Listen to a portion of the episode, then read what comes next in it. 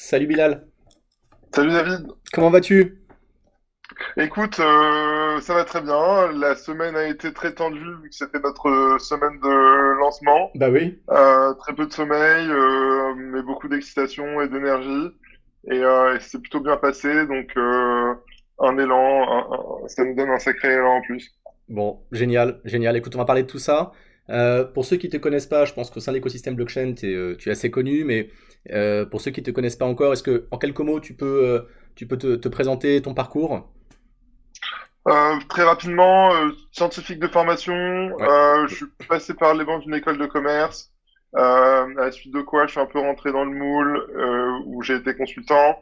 Je suis passionné d'entrepreneuriat depuis mes plus jeunes années. J'avais monté une, une asso d'entrepreneuriat, une autre asso à l'ESCP pendant mon temps là-bas. Et, euh, et ça fait trois ans que j'ai entrepris, que j'ai quitté euh, ma boîte de conseil pour entreprendre.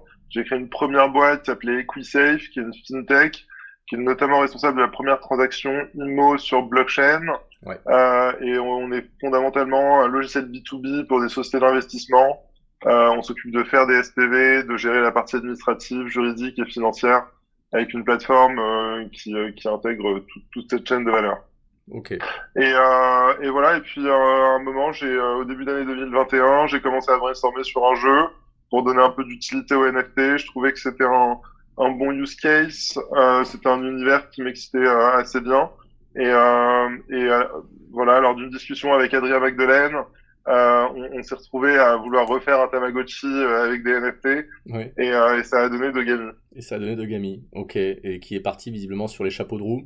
Alors, si on peut, donc ça a démarré 2020 début 2021. Euh, Yes. ce que tu me dis, en gros, en, en, en pitchant globalement Dogami, j'ai l'impression que c'est à la croisée bah, entre blockchain, NFT et un peu de Pokémon Go. Exactement. c'est c'est quoi du coup? Bah, ça, ça reprend, euh, comme tu as très bien cité, euh, les, les éléments de Tamagotchi ou de Nintendogs. Ouais, Euh, donc c'est un, c'est un jeu, euh, en l'occurrence dit Play to Earn, mais on pourrait y revenir, ouais, euh, dans lequel tu adoptes un, un chien virtuel. Euh, l'objectif est de l'éduquer pour le faire passer, pour le faire passer euh, du chiot à l'âge adulte. Et euh, il y a, il y a plus de 300 races de chiens qui vont être libérées dans le jeu. Il y en a 8, euh, excuse-moi, 10 euh, qui ont constitué le, le premier, le premier drop ou la première euh, rafle de vente euh, de chiens. Euh, ils sont tous basés sur des faits réels, disponibles en mâle et en femelle. Et, euh, et c'est ce qui donnera accès au jeu. Le jeu est centré autour de ce Dogami qui est unique. Donc il y a une partie un peu purchase, donc acquisition, c'est-à-dire je fais l'acquisition euh, euh, d'un animal, d'un chien, Tout à fait, unique via NFT, pour dire les choses simplement. Euh, exactement. mais après, je peux euh, suivre un peu sa vie, euh, suivre son existence, bien sûr m'occuper de lui. On prend l'exemple du Tamagotchi. Mais il y a une deuxième brique qui est un peu la brique Pokémon Go, donc en, en AR, où là, l'objectif, c'est de pouvoir aussi s'amuser au quotidien avec lui, le, le faire jouer, etc. Exactement. Donc, en fait, tout le jeu peut, peut être joué en, en réalité augmentée, mais aussi dans un univers virtuel. Il y a une première phase du jeu qui, qui est vraiment la phase à la Tamagotchi où on doit prendre soin de son, de son, de son Dogami et lui apprendre une vingtaine d'actions. Ouais, Euh, il y a des actions es- qu'on dit essentielles, comme lui donner à manger, à boire, et des actions non essentielles, comme lui apprendre à donner la patte. Euh, une fois qu'on a fini euh, cette, euh, cette première phase, qui se joue en réalité augmentée, où l'objectif est de contextualiser euh, dans ce jeu, qui se veut aussi un peu pédagogique, euh, l'élevage de, de, de, de chiens. Et puis après, on accède à une deuxième phase. Euh, moi, j'aime bien dire c'est un, c'est un peu un Mario Party. Il y aura différentes campagnes qui sont centrées autour de, de- d'une carrière. Donc, on peut devenir chien skater, euh, euh, chien beauté, chien truffier, etc. d'accord. Et, euh, et, et chaque carrière aura cinq jeux, cinq mini-jeux qui, euh, qui, qui, le- qui la constitueront. Et, euh, et, là, c'est multi-joueurs et, euh, l'objectif est de euh, rentrer en compétition avec les autres, joueurs. Ok. Bon, on parle beaucoup d'un projet, là on est un peu obligé d'en parler, qui est Sorar, qui n'a pas grand-chose à voir directement parce que là on est sur des joueurs de foot dans la vraie vie, mais au final on est quand même sur une plateforme NFT là sur des animaux virtuels. Euh, mais où on peut jouer avec, on peut, j'imagine, se les échanger. Euh... Ouais, fonctionnellement, c'est exactement la même chose. Les actifs qui permettent de jouer, dans le cas de Sorare, c'est les cartes de joueurs, dans notre cas, c'est au moins un dogami, ouais. euh, sont des NFT, ce qui leur donne un caractère, on va dire, de rareté. Ouais. Euh, ils sont pas uniques dans dans dans dans Sora. C'est des éditions, mais mais mais dans Dogami, chaque Dogami est unique parce que euh, chacun a une combinaison de traits qui constitue sa génétique, qui est propre au Dogami. D'ailleurs, le visuel également est, est, est unique. Mm-hmm. euh, et après, il y a aussi le mécanisme de play to earn ou play and earn euh, qui fait que en jouant, on peut aussi monétiser euh, ce qu'on gagne dans le jeu. Donc ça peut être des, des, accessoires, ça peut être la monnaie du jeu.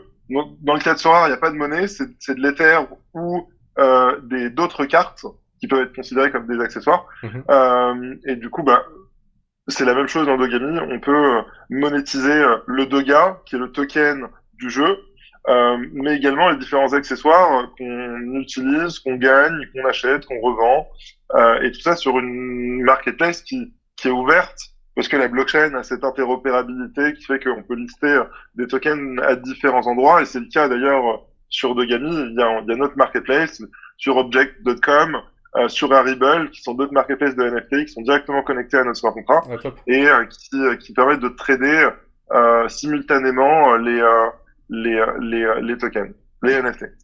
Ok, ok. Là, au niveau produit, donc euh, j'ai vu, vous avez votre Discord, effectivement, euh, d'ailleurs sur lequel je, je, je, suis connecté, je suis un peu ce que vous faites. Vous en êtes où en termes de, de, de l'avancée euh, produit? Alors, il y, a, y, a, globalement deux produits dans, dans, dans Dogami. le premier, c'est la marketplace NFT qui est web, qui est web-based euh, pour éviter de, de, de faire des, euh, des achats in-game, sachant que notre jeu sera une application mobile. Donc il y a toute cette partie-là. Euh, donc cette partie-là, il y a une bonne partie qui a déjà été déployée. On va déployer une extension euh, qui va permettre euh, à la fois de, de, de, mettre en place différentes méthodes de vente. Aujourd'hui, on, on, fixe un prix, c'est un, une sorte de marché OTC. On fixe un, le vendeur fixe un prix et l'acheteur l'accepte ou le refuse. Ouais. Mais on peut imaginer euh, mettre en place une enchère, une enchère avec un prix de réserve, euh, différents types d'enchères, comme des enchères à enveloppe fermée, euh, des, des, enchères hollandaises où il y a un prix qui est dégressif. Euh, ça, ça, peut être d'autres méthodes de, de vente. Euh, et puis il y a toute la partie accessoires euh, qu'on qu va déployer avec le premier drop euh, d'accessoires. Et puis après, il y a le jeu. Ouais. Euh, et au sein du jeu, donc c'est une application mobile qui est assez complexe parce qu'elle est constituée d'un jeu, mais qui est intégré à, à, à, de la blockchain à certains, sur certains niveaux. Euh, et donc ça, on a commencé à le développer. Bon, on a commencé à le spécifier depuis quasiment l'été passé, mais on a commencé à le développer depuis le début de l'année, donc début janvier. Et, euh, et on espère sortir une une bêta d'ici euh, d'ici l'été, donc euh, courant juin, je pense, euh, qui sera accessible aux premiers détenteurs de de Dogami. Oh, génial. Et donc c'est le jeu sur lequel tu interagis justement avec avec le chien en question ou si on part dans du Exactement, c'est okay. la première phase, la puppy phase. Ok. Parce que quand tu pars après dans du Pokémon Go, je crois que le, la mécanique euh, de jeu de Pokémon Go, c'était effectivement après d'aller euh, chercher les Pokémon, si tu veux. J'ai l'impression que c'est ça qui fonctionnait bien. Alors oui, tout à fait. Alors, alors plusieurs choses. Alors quand tu disais Pokémon Go, je pensais que tu, tu, tu pensais simplement à la réalité augmentée. Ouais. Donc, même dans la phase, on peut jouer en réalité augmentée avec son chien. Ouais. Après, euh, est-ce qu'on a des espèces de quêtes pour aller à certains endroits? Ça, c'est une autre composante du jeu qui se veut un peu plus sociale que l'était Pokémon Go. Euh, typiquement dans Pokémon, et ça a été vraiment décrié au début, euh, c'est que deux personnes pouvaient aller au même endroit récupérer la même chose, euh, et donc non seulement elles avaient des mondes isolés, mais en plus elles pouvaient pas vraiment interagir. Alors après dans d'autres versions ils ont sorti des chats, mais euh, nous ce qu'on voudrait faire c'est euh, mettre, enfin en réalité ça, se fait, c'est simplement pas démocratisé, euh, créer par exemple un énorme une expérience autour du Louvre et avoir euh, tous les possesseurs de Dogami qui peuvent la, la, la, voir cette expérience, y participer de manière sociale euh, à travers le, le, le, le jeu et, et, leur Dogami. Et, euh, et je sais pas si tu arrives à t'imaginer euh, donc cette, cette scène un peu où où il y aurait, je sais pas, par exemple, une, une, une, grande flamme bleue autour du, du, du, du Louvre qu'on peut voir qu'à travers en réalité augmentée. Et, et, tout le monde pourrait se regarder en train de, de voir cette flamme avec son, avec son, avec son. Euh, et donc, c'est, ça a vocation aussi à être, euh, et c'est ça la composante principale des métavers, c'est cette composante sociale euh, et immersive, pas juste immersif. Euh, euh, et, et, et, et, voilà, les joueurs peuvent se rencontrer, imaginer un tas de choses, nous-mêmes mettre à disposition des expériences en partenariat avec des, des enseignes, des marques. c'est notamment ce qu'on fait pour la vente d'accessoires tous les accessoires qu'on va faire sont des collabs euh, avec des marques existantes. D'ailleurs, pour certains, certaines des collabs, il y aura les accessoires en, en, en physique et en virtuel. Euh, et donc, si tu possèdes le NFT, que tu as l'accessoire pour ton chien, euh, tu peux accéder au, au, shop euh, de merchandising un peu privé de Dogami et récupérer euh, le même hoodie, euh, mais pour toi. Ah, génial, génial. Ah, mais c'est infini tout ce que vous pouvez développer.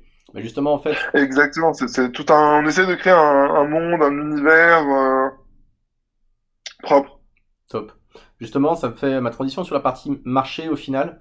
Euh, bon, euh, je pense que en termes de, de, de buzzword, de metaverse là depuis ces derniers mois, c'est assez violent, surtout après la déclaration et la, et la keynote là d'une heure trente de, de, de Mark Zuckerberg. C'est quoi toi au final aujourd'hui, réellement bah, en tant qu'expert du metaverse, ton opinion là-dessus?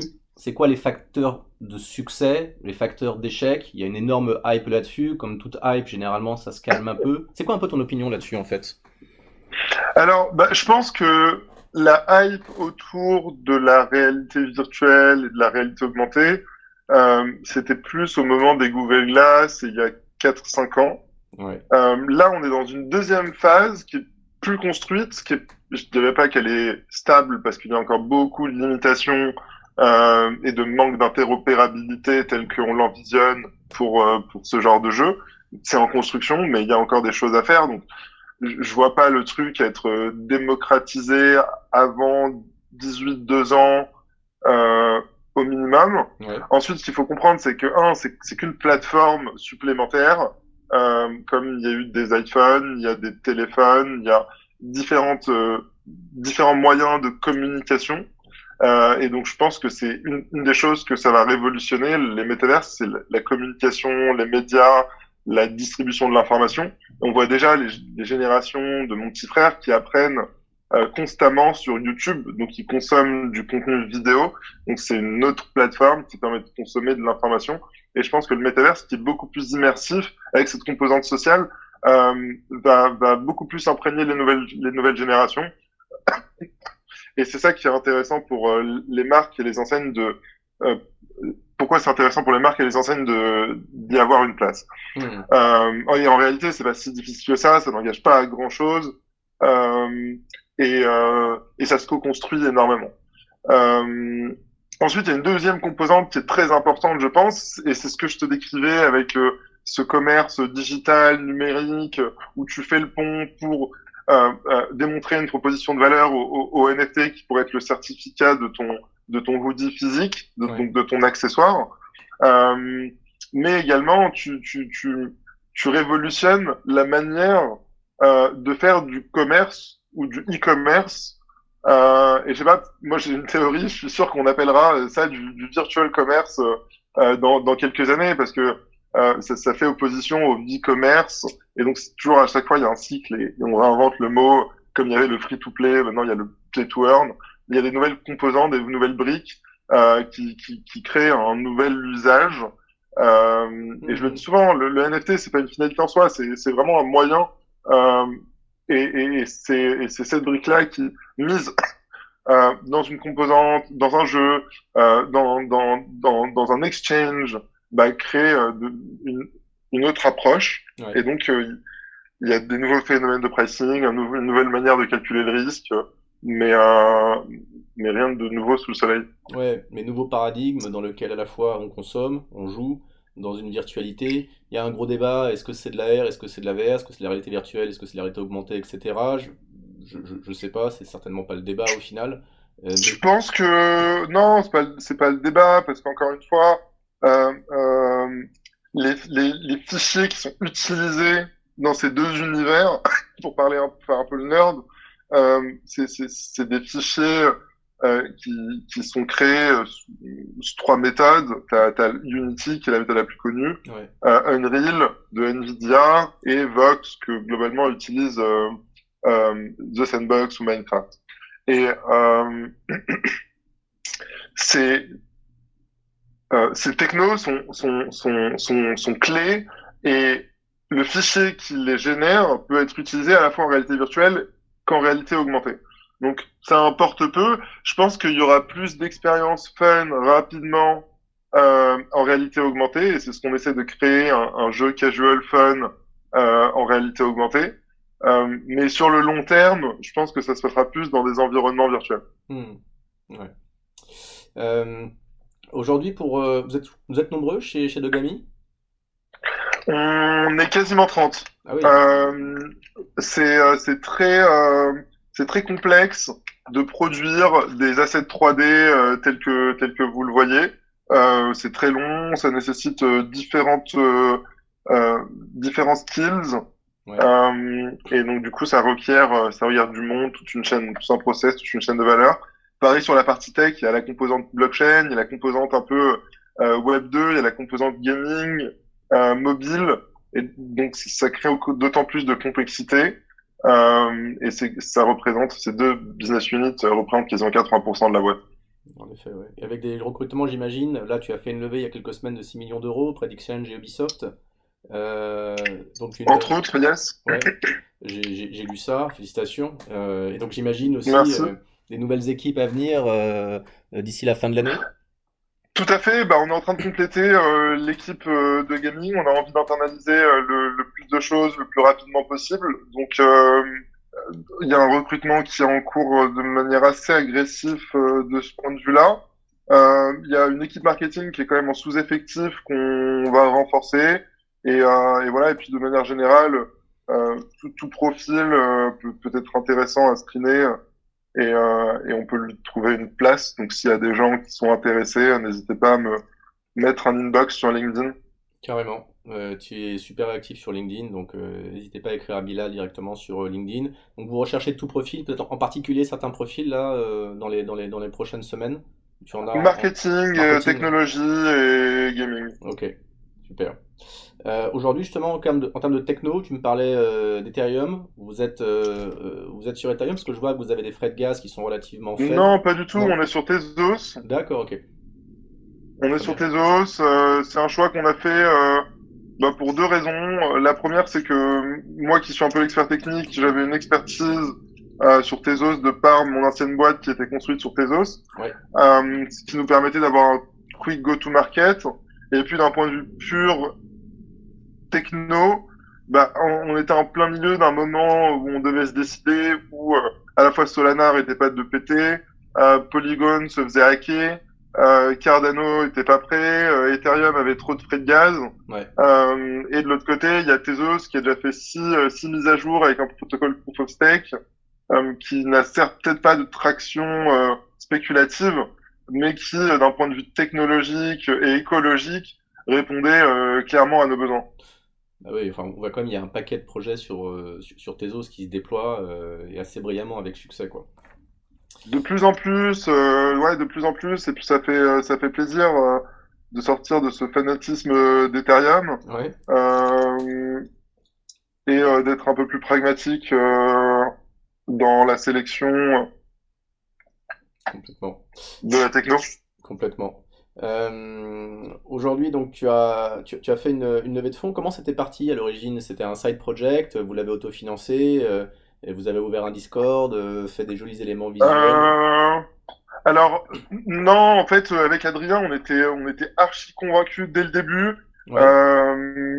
Euh, du coup, on était un peu entre deux positions. Euh, lui était encore chez, dans, dans, dans son ancienne boîte, il pouvait pas avoir un rôle actif. Moi également. Du coup, on, j'ai appelé euh, Maximilian, qui était un de mes anciens camarades de classe de l'ESCP, avec qui j'ai cette passion d'entrepreneuriat.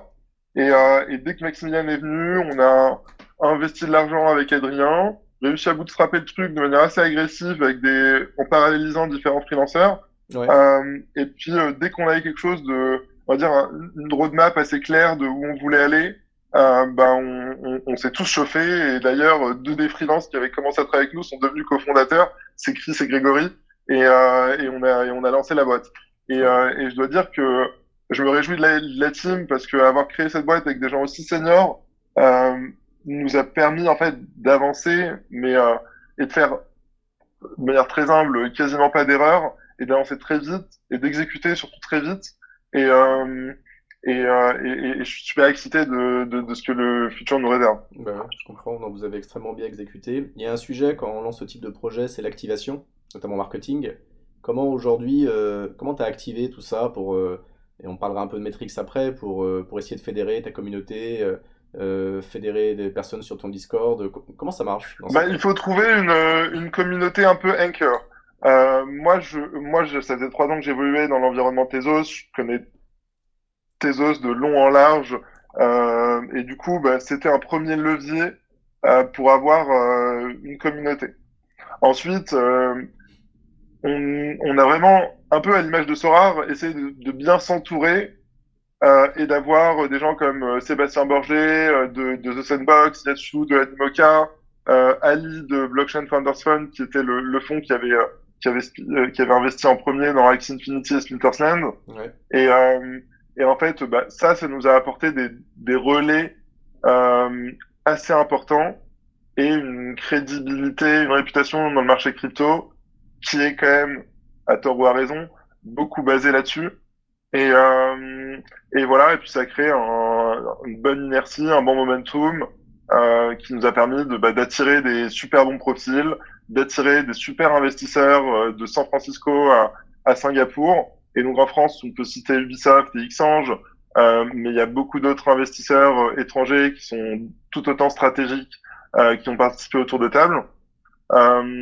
Et, et, voilà. Et puis après, en termes de métriques, on a lancé le, on a vraiment activé le, le marketing en décembre. Oui. Et en deux mois et demi, on est passé de zéro à 80, à 100 000 personnes sur Discord et sur Twitter.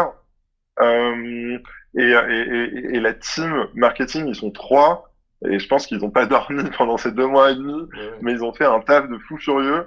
Euh, parce que tous les petits pictos, tous les jeux Discord, les bots qui sont paramétrés pour euh randomiser la sélection de telle ou telle euh, whitelist, bah c'est eux et franchement ils ont fait un, travail de, de, de fou.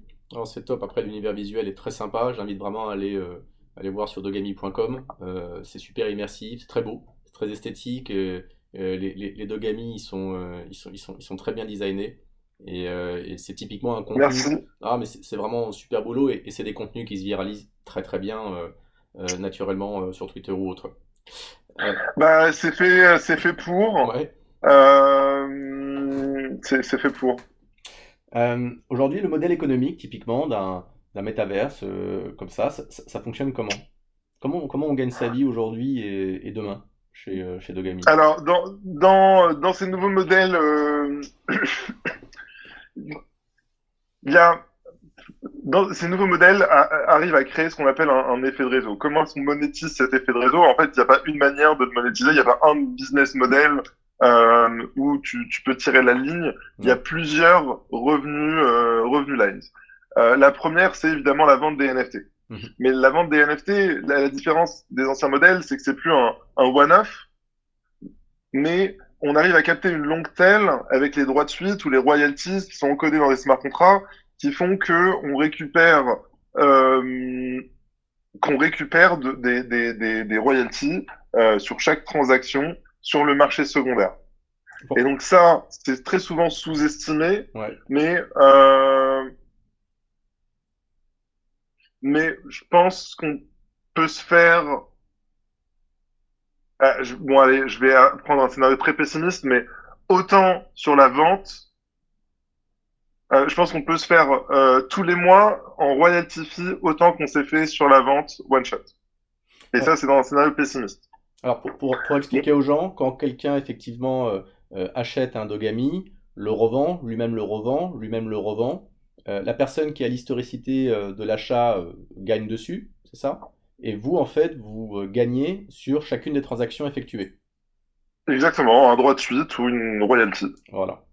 Et donc, qui nous est redistribué à chaque transaction automatiquement euh, sans que personne ne puisse la violer.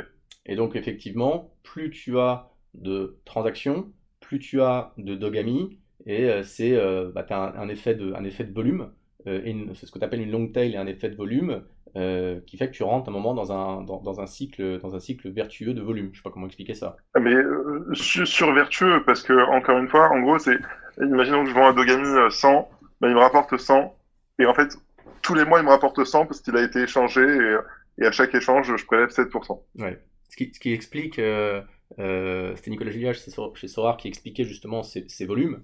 Vous êtes là-dessus à peu près sur le même modèle, même si il y a d'autres modèles qui, qui, peuvent arriver plus tard. Euh, c'est extrêmement rentable, en gros, euh, in fine. Quand tu as atteint ta masse critique. Tout à fait. Ah, mais on est 28 chez Dogami, euh, on est rentable depuis mardi, alors que ça fait 6 mois que la boîte existe. Oui, voilà. Ah, bah, ça, c'est, je pense, en termes de métriques, effectivement, c'est, très intéressant. c'était, c'est quoi aujourd'hui les objectifs que, que vous vous fixez Donc ça, c'était... Alors, bah, alors, je continue sur le, sur, le, sur le revenu rapidement parce que c'est qu'une des, six euh, lignes de revenus. Euh, deuxième, c'est évidemment la vente des accessoires. Pareil, on peut capter la long tail. Troisième, c'est qu'on peut faire des partenariats B2B avec des, modèles de, de, de, revenus sharing.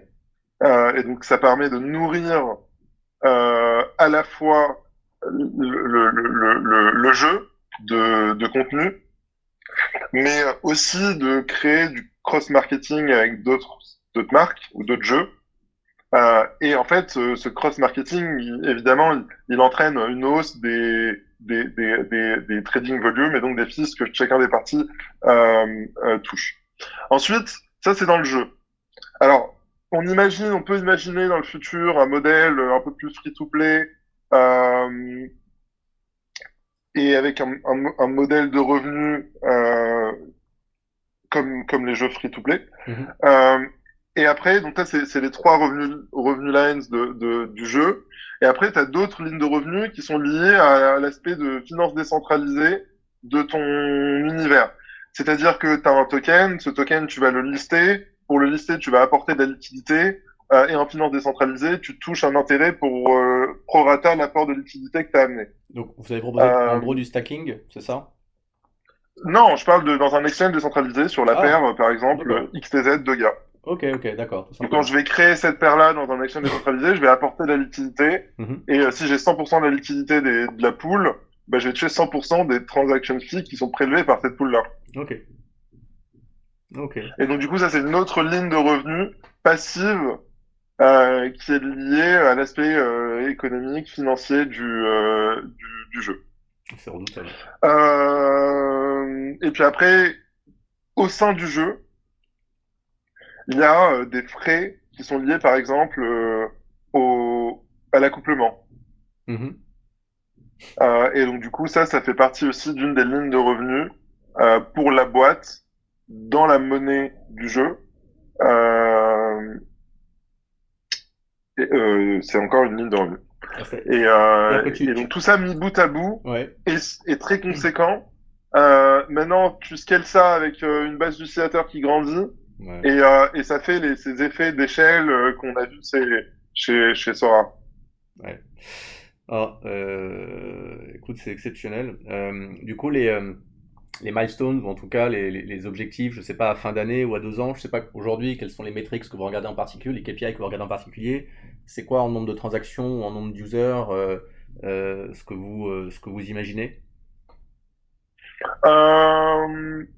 Honnêtement, bah il y a des comparables euh, genre Artefact ou, euh, genre euh, Sorare euh, qui sont sur globalement 20 millions d'euros de CA la première année, 140 la deuxième. Je nous en souhaite tout autant, mais c'est difficile de se prononcer. je dirais plus en termes opérationnels. Le prochain milestone déjà, c'est le listing du token. ensuite, c'est la sortie du jeu. Ensuite, c'est continuer de dropper des, des, des futures races dans le jeu euh, d'animer la communauté avec euh, les différents drops d'accessoires et les collaborations.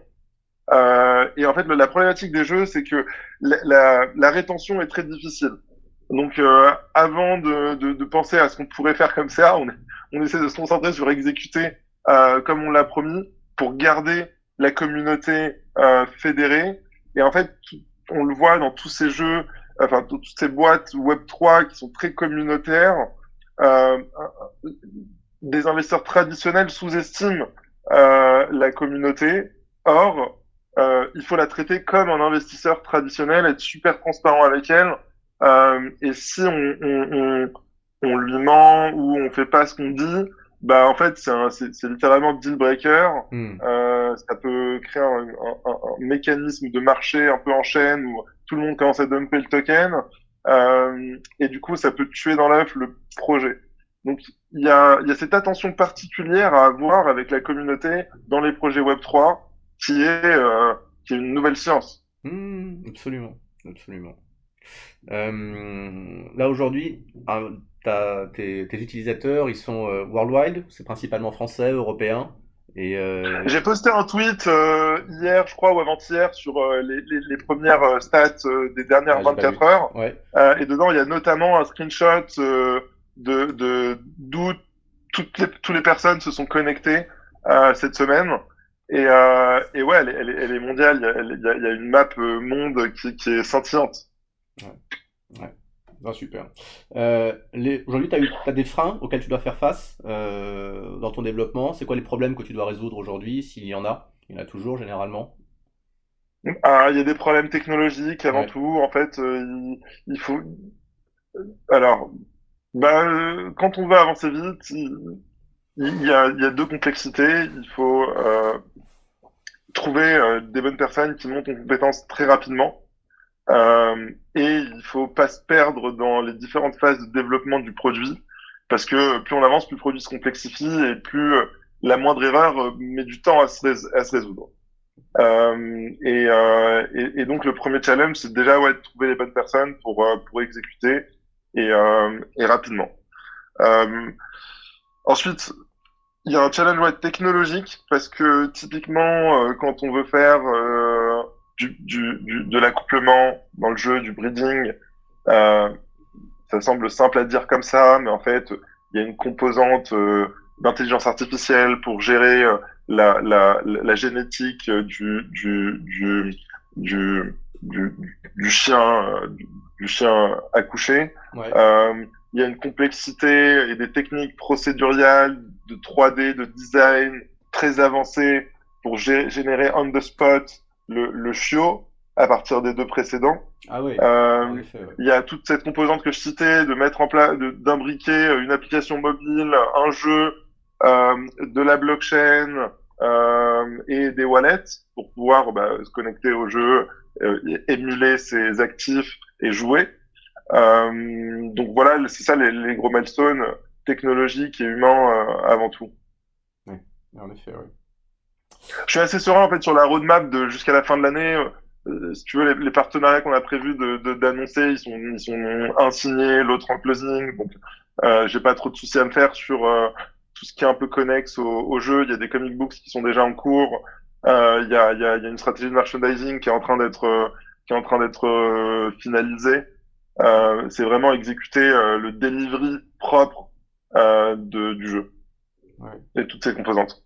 Ok. Vous estimez être combien justement à la fin de l'année dans l'équipe? Ouais, Je pense qu'on est plus de 50, quasiment 60. Ouais, ouais parce qu'il faut quand même effectivement beaucoup de beaucoup de people, des gens vraiment euh, vraiment bien qualifiés quoi. Euh, c'est une question que je pose souvent. Est-ce que tu as commis des erreurs là depuis le démarrage? J'ai pas l'impression. Je pense que comme tu le dis, tu as extrêmement bien exécuté et, et, et tu t'as pas fait de, de fausses routes. Euh, commis des erreurs. Euh... Ou, ou, les bonnes ou mauvaises ah, décisions. Je sais pas. Ce serait pas humble de ma part de dire que j'ai commis des erreurs en fait parce que euh, je, je, trouve que euh, au final, je suis très content et très satisfait d'où on en est aujourd'hui. Euh, et du coup, euh, sur le moment, il y a des choses que tu peux considérer être des erreurs, euh, mais au final, tu te rends compte que sans ce moment, euh, la contrepartie n'aurait pas réalisé euh, ce que tu essayais de lui faire comprendre, euh, et, et, et, du coup, ça n'aurait pas eu le même effet. Mmh. Donc, non, je me satisfais de la situation où on est. pour l'instant, je, je touche du bas. Top. C'est quoi les conseils que tu donnerais aujourd'hui à quelqu'un qui, qui, qui, veut se lancer dans la construction d'un métaverse comme tu le, comme tu le fais? Euh, D'être très patient, de construire les choses de manière minutieuse et professionnelle, euh, surtout d'être très patient. Aujourd'hui, et, et, et, et, je, vois, je vois beaucoup de gens qui me contactent aussi, qui parce qu'ils voient un afflux de capital énorme, euh, pensent que c'est simple euh, et euh, soit viennent me faire perdre mon temps, euh, soit je suis un peu déçu pour eux du, du manque d'exigence qu'ils ont envers eux-mêmes pour, euh, pour essayer de produire quelque chose. Ouais. Donc euh, voilà, tout simplement, beaucoup de patience, de minutie et de rigueur dans, dans la construction du projet. Ouais, il y a un truc à faire, euh, mais, euh, mais si vous voulez vous démarquer, enfin, il faut se démarquer, euh, il faut se démarquer. Ouais, ouais. Ok, écoute, euh, je sais que tu es, très pris. Euh, on s'était dit, voilà, une, une demi-heure. Euh, on peut te contacter directement sur LinkedIn, c'est ça? Yes, sur LinkedIn ou sur Twitter. Euh, J'essaye de, de, répondre à tout le monde. Ça prend plus ou moins de temps, mais, euh, mais voilà. Ok, super. Écoute, merci beaucoup. Pas. Mais, mais on n'hésitera pas. Je pense que personne n'hésitera. merci beaucoup, Bilal. C'est super. On te souhaite vraiment le meilleur. Bravo à toi. J'invite vraiment merci à aller beaucoup, voir. David allez voir, euh, c'est vraiment magnifique euh, ce que vous avez fait et quand on voit toute la complexité derrière, euh, chapeau. Et, et, encore une fois, le, le, le, meilleur est à venir. Merci de ton invitation. Euh, c'est un, j'ai apprécié l'échange. À très vite. Ciao. Ciao.